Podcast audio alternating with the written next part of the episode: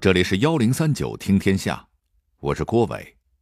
话说在西汉宣帝甘露二年，太子的东宫气氛凝重，冰榻之上，一位姑娘气息奄奄。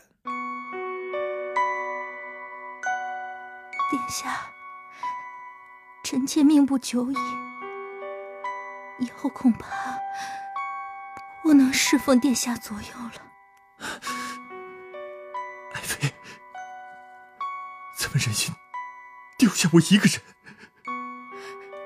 殿下，并非是天命难违，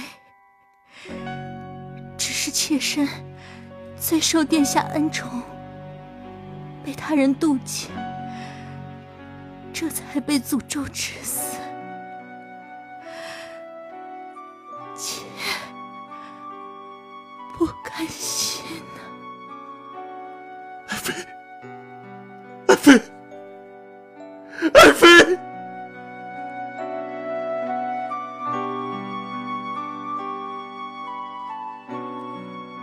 刘氏最宠爱的妃子病死了，妃子临终前的话让刘氏再也不愿意亲近别的嫔妃。这可把他老爸汉宣帝给急坏了，赶紧给儿子安排相亲，非得让刘氏选一个。刘氏只能随便和一个姑娘敷衍了事，谁知道那位姑娘居然就此怀孕，生下一子，并且母凭子贵，当上了皇后。这个姑娘名叫王政君，她的侄子就是大名鼎鼎的王莽。王莽胆敢篡汉，很大程度上是王政君在后边给他撑腰。谁又能想到，当初的乱点鸳鸯，竟然导致了西汉的灭亡呢？哎，我为什么要跟您聊这么一故事呢？因为在历史上，您永远想不到一件小事儿到底能够掀起怎样的巨浪。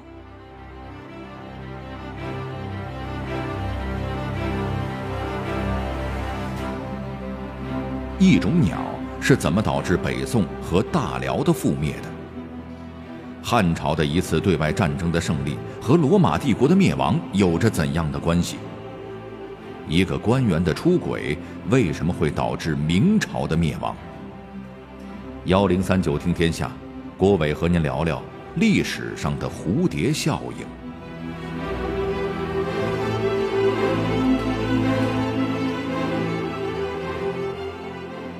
蝴蝶效应理论最早是由一个美国人提出的，他认为一只南美洲热带雨林当中的蝴蝶。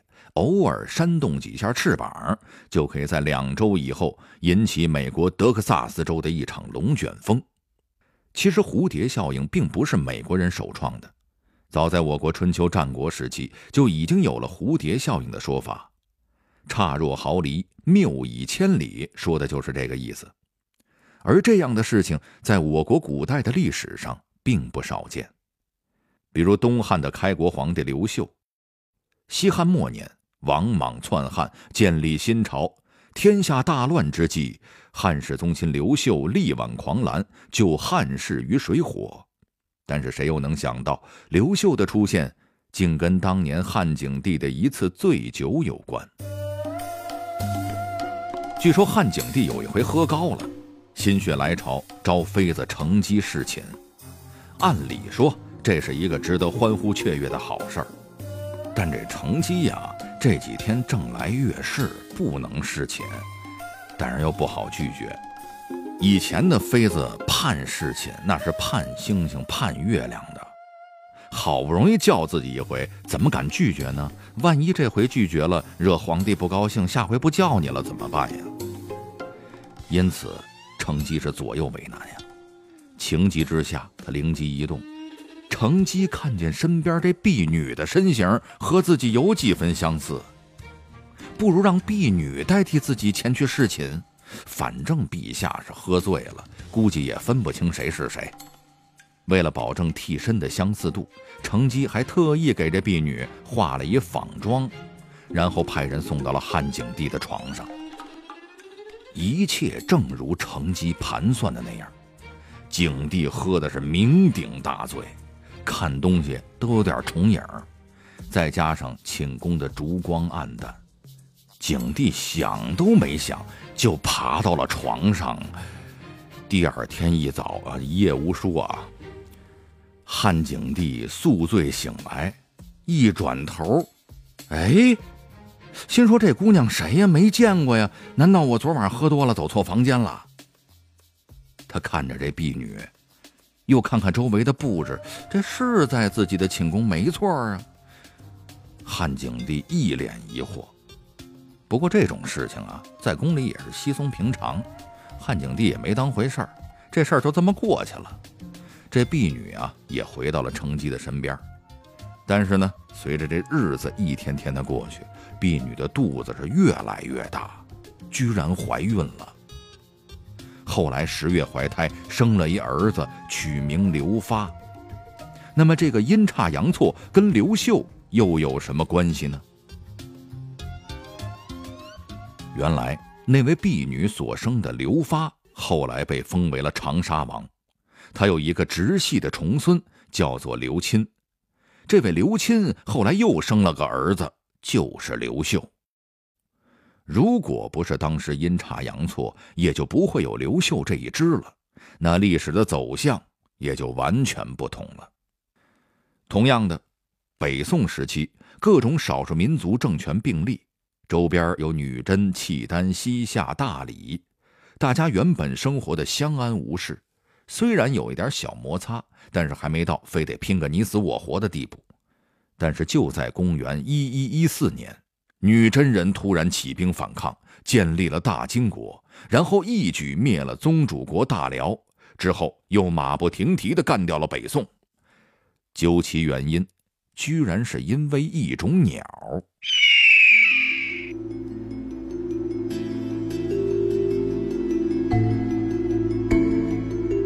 这种鸟叫海东青，是世界上飞得最高、最快的鸟，品种万里挑一，有“万鹰之神”的称号。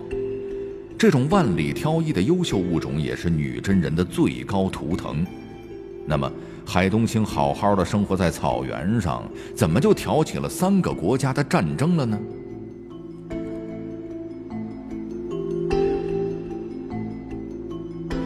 这就要从北宋这边说起了。当时的皇帝是宋徽宗赵佶。赵佶是个贪玩任性的主，就喜欢蹴鞠啊、画画啊，就是不喜欢管理朝政。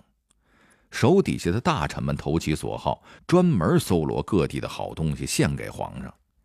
这不，当时东北有一种珍珠，名叫北珠。这种珍珠又大又圆，成色极好。但是当时的东北还是女真人的地盘，这女真人听命于辽人，因此要想得到此珠，就必须跟辽人花钱买，而且还不便宜，一小撮北珠就价值三百万两银子。虽然价格是贵了点儿，但这钱花的值啊！献给宋徽宗之后，这个艺术家皇帝乐开了花了，对献宝的大臣是大加赞赏，加官进爵。其他大臣见状，也都跑到宋辽边境购买。一时之间呀，这北珠的价格被炒上了天。消息传到了辽国皇帝耶路延禧的耳朵里，他是大为震惊。啊，这玩意儿这么受欢迎呢？呃，要不咱们宫里也囤点吧？与宋朝大臣不同的是。辽国的这帮大臣见了皇帝动了心，纷纷上前阻止，跟耶律延禧分析道：“啊，既然北珠这么值钱，不如咱们弄来卖给宋朝人。这珠子又不能当饭吃，不如拿去换一些真金白银来的实在。”耶律延禧一听，觉得在理，于是下令让手下的人去收购北珠。但是这北珠又不是天上掉下来的，之前的库存早就被宋人给买断货了，再想要啊，必须一个一个的上河蚌里边抠去，那这过程可就费了劲了。当时已经进入寒冬，东北的河流都冻冰了，这些人要顶风冒雪的去冰上凿洞，然后在刺骨的冷水里边捞河蚌。而且最坑人的是，并不是每个河蚌里都有北珠啊。宋人要求又高，不是什么破烂都要，必须要够大、够圆、够亮才行。因此，有的时候辽人忙活一整天，只能得到一两颗符合标准的北珠，这效率实在是太低。不能再这么折腾了，必须想一高效的办法。辽人发现，天鹅喜欢吃河蚌，他们把河蚌三口两口给吃了以后呢，珍珠消化不了，就留在了素子里。啊，所谓素子，就是脖子到胸口之间的那个囊。因此，只要抓了天鹅，杀了就能拿到大量的北珠。但是问题又来了，天鹅也不是说逮就能逮着的，人家会飞呀，而且还灵巧。像人类这种两脚兽，根本不是天鹅的对手。想来想去，辽人最终把主意打到了女真人的头上。辽人发现，女真人驯养的海东青够凶、够猛，飞得够快。抓天鹅是一抓一个准儿，只要是能把海东青调教好了，还愁抓不着天鹅吗？于是，作为宗主国，辽人先是强迫女真人上贡，规定每年必须交一定数量的海东青，然后辽人就带着这大批的海东青去抓天鹅，再大赚一笔。但是人心不足蛇吞象。辽人见北珠有市场，更加变本加厉，逼迫女真人上交更多的海东青，还派使者到女真部落去监督执行。结果使者来了以后，不但骗吃骗喝，还逼迫女真人上交更多的海东青，做自己的灰色收入。这还不算完，酒足饭饱之后，辽人使者还要留宿，让女真姑娘侍寝。很多女真好汉的媳妇儿都因为长得好看而被使者看中，最后不得不委曲求全。夺妻之痛不共戴天呀！受尽屈辱的女真人再也忍不了了，他们整顿兵马，由当时的部落首领完颜阿骨打带头建立了金国，然后一举消灭了大辽。灭了辽国之后呢，金国觉得还是不解气。毕竟一切的起源都是因为宋徽宗非要买什么北珠，于是又举兵灭了北宋，还把宋徽宗和宋钦宗拐到了五国城，好好的羞辱了一番。无独有偶，几百年后，大明王朝的灭亡也是因为一件微不足道的小事引起的。一个原配手撕第三者的家庭闹剧是怎么引发一场蝴蝶效应的呢？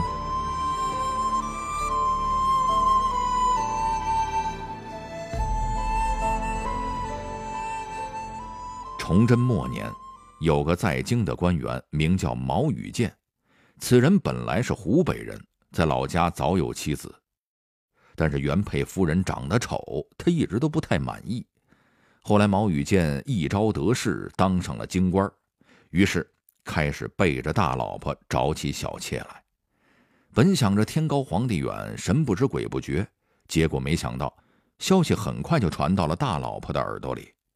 于是，原配夫人快马加鞭，不出几天就赶到了京城，不但把小妾给打跑了，还顺手修理了负心渣男毛羽建一顿。在咱们看来呀。这就是一件家长里短的小事儿，怎么就跟大明朝的灭亡扯上了关系呢？原来呀，毛羽建丢了小妾，挨了打，心中愤懑不平。他实在想不通，夫人怎么这么快就从湖北赶到京城来了呢？细问之下呀，原来夫人这一路是坐驿站的马车来的。于是毛羽建就把这黑锅扣到了驿站的身上。哼，都怪驿站效率太高，才害得自己遭受皮肉之苦。于是他向崇祯皇帝上书，要求裁撤驿站。所谓驿站，就有点像现在的高速服务站和邮政系统，官员进京可以留宿休息，平时也可以用来传递书信和公文等等。在古代，驿站里的官员都是公务员待遇，有活没活照样拿钱。每年光给这些人发工资就要花掉不少钱。正巧大明当时正在跟女真人打仗呢，国库空虚，为了节省开销，崇祯皇帝早就想裁员了。毛羽建这个建议正中崇祯的下怀，因此他大笔一挥，裁撤了驿站。这样一来，大批人员失业下岗，这其中就包括李自成。李自成丢了工作，没钱吃饭了，最后只能造反了。闯王大军攻入北京，崇祯皇帝上吊自杀，明朝也就跟着灭亡了。虽然明朝灭亡有着多方面的必然性，但是如果从它实际发生的因果链上来说，最初扇动翅膀的蝴蝶，确实就是毛羽建的出轨呀。蝴蝶效应的影响并不局限于中国境内，古代的两场对外战争居然间接导致了东西罗马帝国的灭亡，这又是怎么一回事呢？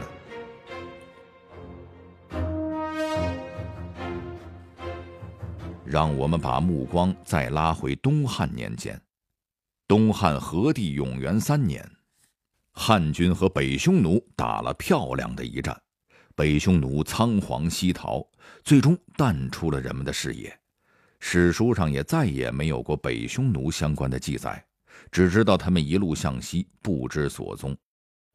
一直到很多年以后，史学家们终于在欧洲的相关典籍中发现了他们的踪影。据说当时北匈奴一路向西，侵占了希尔河流域，然后征服了里海北岸的阿兰国，接着又向西赶走了多瑙河流域的哥特人，这导致了哥特人背井离乡，不得不向西进入罗马帝国境内。同时，这些凶残的匈奴人还抢占了南俄罗斯的草原，并在那儿建立了根据地。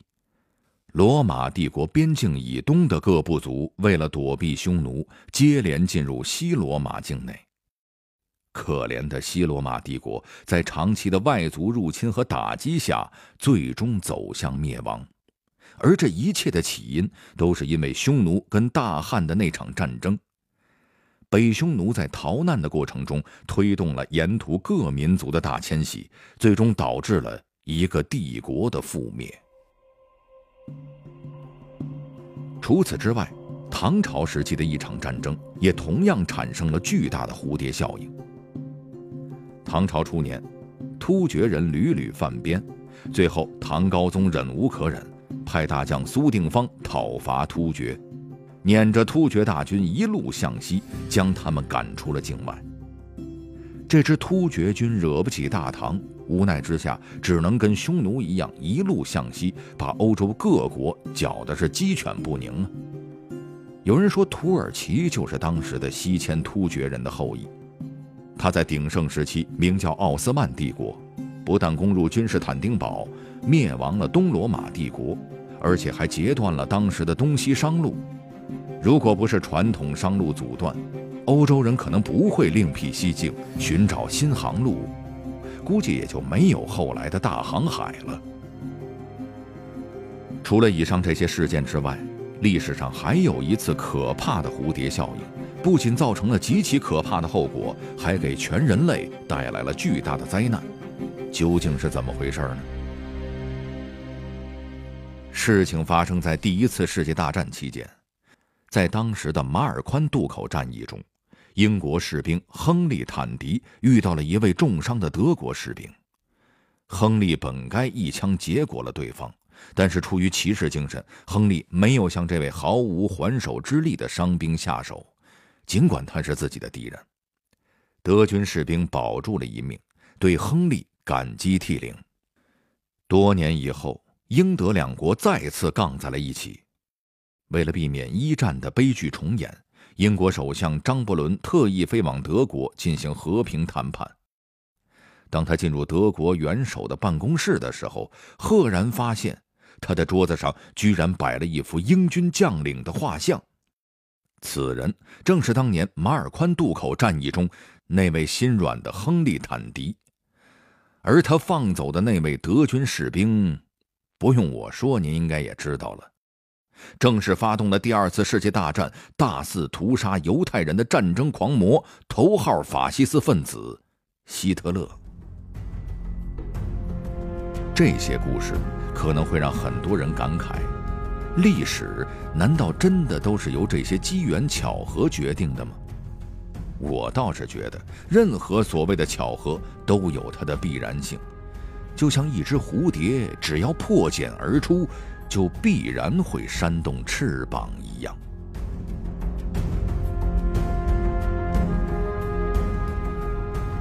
好了，这里是幺零三九听天下，我是郭伟。最后，我代表节目编辑程蕊民、程涵，小剧场配音，幽舞月山、陈光。录音严乔峰，感谢您的收听。另外，如果您想和我们交流沟通，收听往期的节目，欢迎关注新浪微博和微信公众号“幺零三九听天下”。